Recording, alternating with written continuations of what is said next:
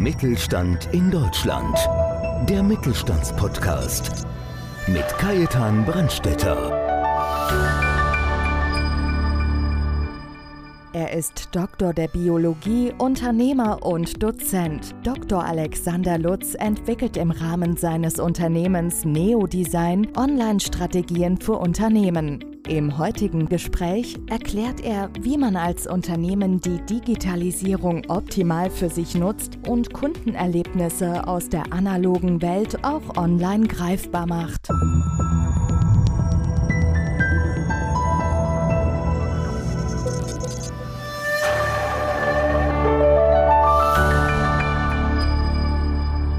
Wir haben ein hochbrisantes und aktuelles Thema für Sie wieder vorbereitet, das Thema Digitalisierung für KMUs. Aber keine Angst, das wäre tagesfüllend. Das heißt, wir haben ein kleines Thema dann rausgenommen und haben uns heute, und da freue ich mich ganz besonders, unseren Experten Dr. Alexander Lutz dazu eingeladen. Vielen Dank, dass ich da sein darf. Wunderschön. Ja, Herr Dr. Lutz, Sie sind seit vielen, vielen Jahren, seit jüngsten Jahren, muss man sagen, obwohl Sie schauen immer noch so jung aus, Unternehmer Dozent an der Universität, Familienvater und bringe noch ein ganz neues Produkt auf den Markt. Und da ist eben für mich die Frage, wie gestaltet sich Ihr Werdegang und wie passt denn ein Biologe, ein Doktor der Biologie, der da promoviert hat, zu diesem Thema? Ja, danke für die Frage. Das werde ich tatsächlich häufig gefragt. Ich habe mich im Jahr 2004 selbstständig gemacht, so früh als es möglich war. Da war ich dann 18 und habe davor Browser Games programmiert. Deswegen war ich schon ein bisschen mit der Materie betraut und ich habe dann angefangen im Laufe des Studiums für Professoren Unterlagen einzustellen, habe dann Materialien digitalisiert, das war damals noch nicht wirklich alles digital, habe vor allem auch für Kommilitonen Unterlagen aufbereitet und was programmiert, was da sehr beliebt war, nämlich eine Tauschbörse für Mitschriften. Das heißt, wenn man mal eine Mitschrift nicht hatte, weil man aus bestimmten Gründen einfach nicht in der Vorlesung war, dann konnte man selber diese verpasste Mitschrift runterladen, musste aber dafür im Gegenzug selber eigene Mitschriften von anderen Terminen hochladen. Das hat sich dann in der Fachschaft sehr breit gemacht.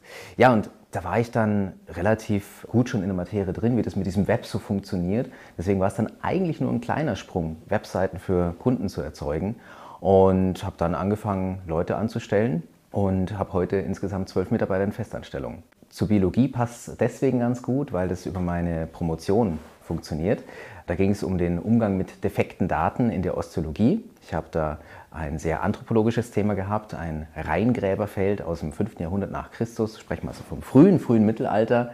Und bei Emmering war das, vielleicht kennst du ein oder andere der Zuschauer auch. Da geht es darum, wie kann ich denn diese Gräberfunde so inventarisieren, in einen Index stecken, das danach wirklich auch mit einem anderen Gräberfeld verglichen werden kann. Statistisch belastbar, also ein sehr mathematisch-statistisches Thema, das ich da bearbeitet habe. Und das gab es bislang nicht. Wenn man es jetzt mal mit Google vergleichen will als Suchmaschine, ist ja das letzten Endes auch nur ein riesiger Index, in dem Webseiten miteinander verglichen werden. Und ich glaube, die Brücke, die passt ganz gut. Herr Dr. Lutz, Sie beschäftigen sich mit Ihrer Firma Neodesign, heißt die Firma mit dem Thema Online-Strategie für Unternehmen. Und da wäre jetzt meine Bitte, hätten Sie einen speziellen Tipp für unsere Zuschauer? Sehr gerne, ja. Und zwar am besten nehmen Sie sich einfach mal maximal eine Minute Zeit. Wirklich einen Timer nebendran legen, vielleicht das Handy und maximal eine Minute auf der eigenen Webseite surfen. Einfach bei der Startseite anfangen und einfach mal schauen, was bekomme ich denn da für Informationen? Was für einen Eindruck habe ich da? Finde ich das, was ich finden möchte? Und das ist oftmals einfach ein ganz großer Aha-Effekt, weil man dann merkt so, wow, okay, das, nach einer Minute bimmelt dann plötzlich das Handy und man merkt so, ich habe noch gar nicht das gefunden, was mir als Geschäftsführer oder als Marketingleiter wichtig ist zu kommunizieren. Deswegen, man muss sich einfach der Tatsache bewusst sein, dass Menschen heute Besucher, egal ob zufällig oder auf die Webseite geleitet wegen einer Visitenkarte als Zweitlektüre, sich da nicht jede Unterseite durchlesen. Nicht jeder Blogbeitrag wird gelesen. Und egal, ob das Bestandskunden sind oder sogar Mitarbeiter, die lesen nicht die gesamte Webseite. Deswegen muss ich mich wirklich darauf konzentrieren. Ich habe nur diese kurze Zeit. 18 Sekunden ist so die durchschnittliche Aufmerksamkeitsspanne von Menschen, das weiß ich jetzt wieder als Biologe. Wenn ich in der Zeit nicht kommuniziert habe, was der Kern der Information ist, dann sind die Leute lost. Und ich muss mir also Gedanken machen über meine Zielgruppe. Was interessiert die? Was ist deren Kittelbrennfaktor? Was brauchen die, um eine Entscheidung zu treffen? Vielleicht auch gegen mich. Dass sie sagen, okay, das passt nicht für mich. Aber die Leute müssen eine Entscheidung treffen können. Und das kriegen wir in der Online-Strategie über Personas raus. Das sind so Zielgruppenvertreter. Und die kann ich auch aus der analogen Welt bilden. Das wäre vielleicht doch sogar fast schon ein zweiter Tipp für die Zuschauer. Dass man sagt, okay, meine Bestandskunden haben sich ja in der analogen Welt aus bestimmten Gründen für mich interessiert, für uns, für unser Dienstleistungsangebot. Und wenn ich mir diese Gründe überlege, mal notiere und das nach vorne kehre, dann weiß ich ganz genau, was muss ich denn in die digitale Welt heben, damit dieses gute Erlebnis, diese Entscheidungsgründe auch plastisch werden. Ich erlebe es ganz oft in gerade Strategieworkshops, dass mir meine Kunden erzählen, ja, meine Kunden sind total begeistert, wenn sie bei mir vor Ort waren, wenn sie erlebt haben, wie das Team arbeitet, wenn sie das Ergebnis sehen. Aber in der digitalen Welt kommt es nicht rüber.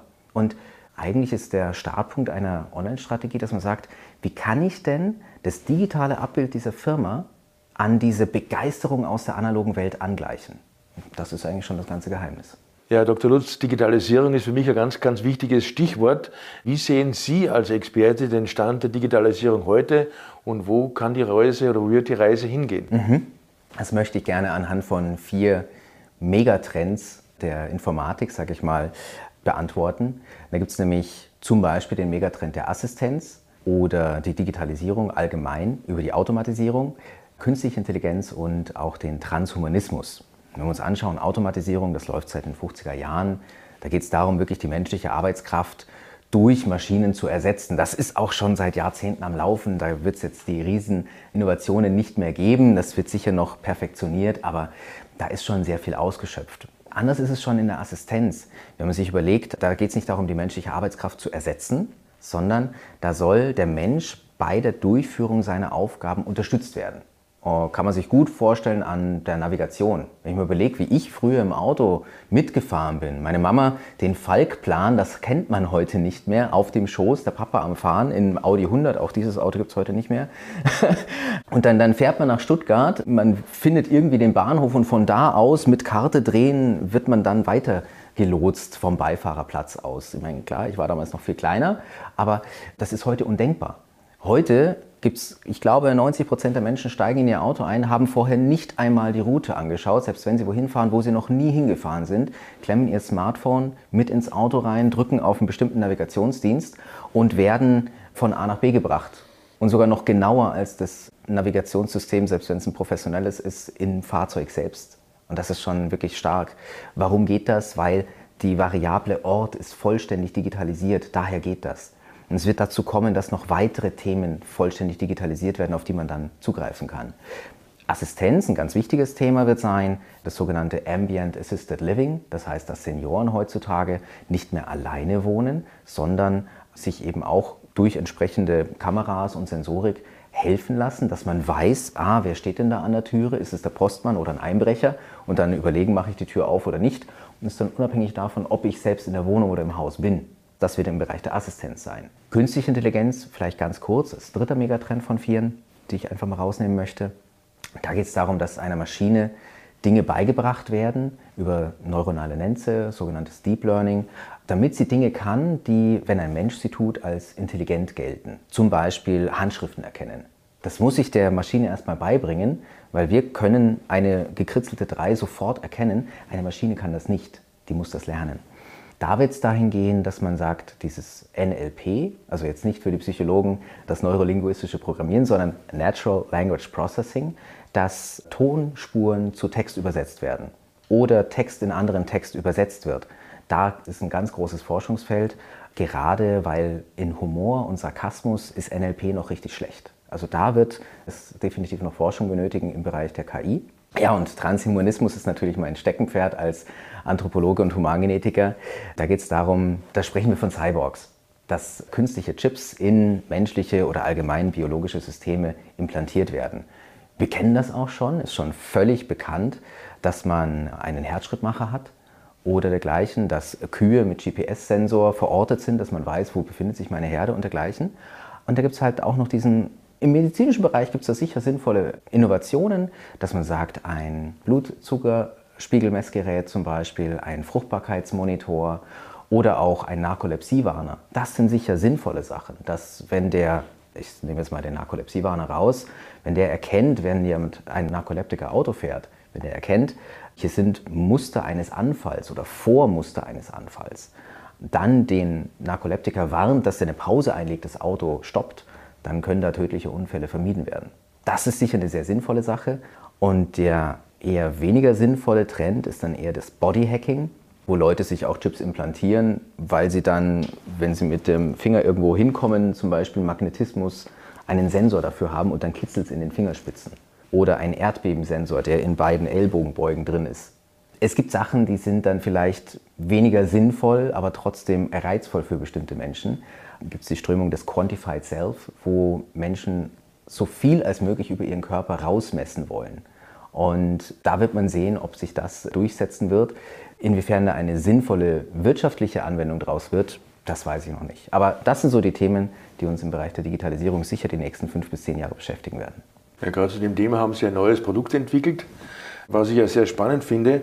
Und was ist es genau und wie kann es vor allem unsere geschätzten Mitglieder unterstützen? Das ist unser digitaler Dienstplan. Da geht es um eine personale Einsatzplanung und die kommt immer dann, kann sie ihre Stärke besonders zeigen oder kommt dann besonders zum Tragen, wenn man Teams so ab zehn Personen hat. Wenn es in einem Unternehmen einen Personalplaner gibt, wenn Personal in Schichten arbeitet oder verteilt über verschiedene Standorte, sodass man sich eben nicht jeden Tag sieht und absprechen kann.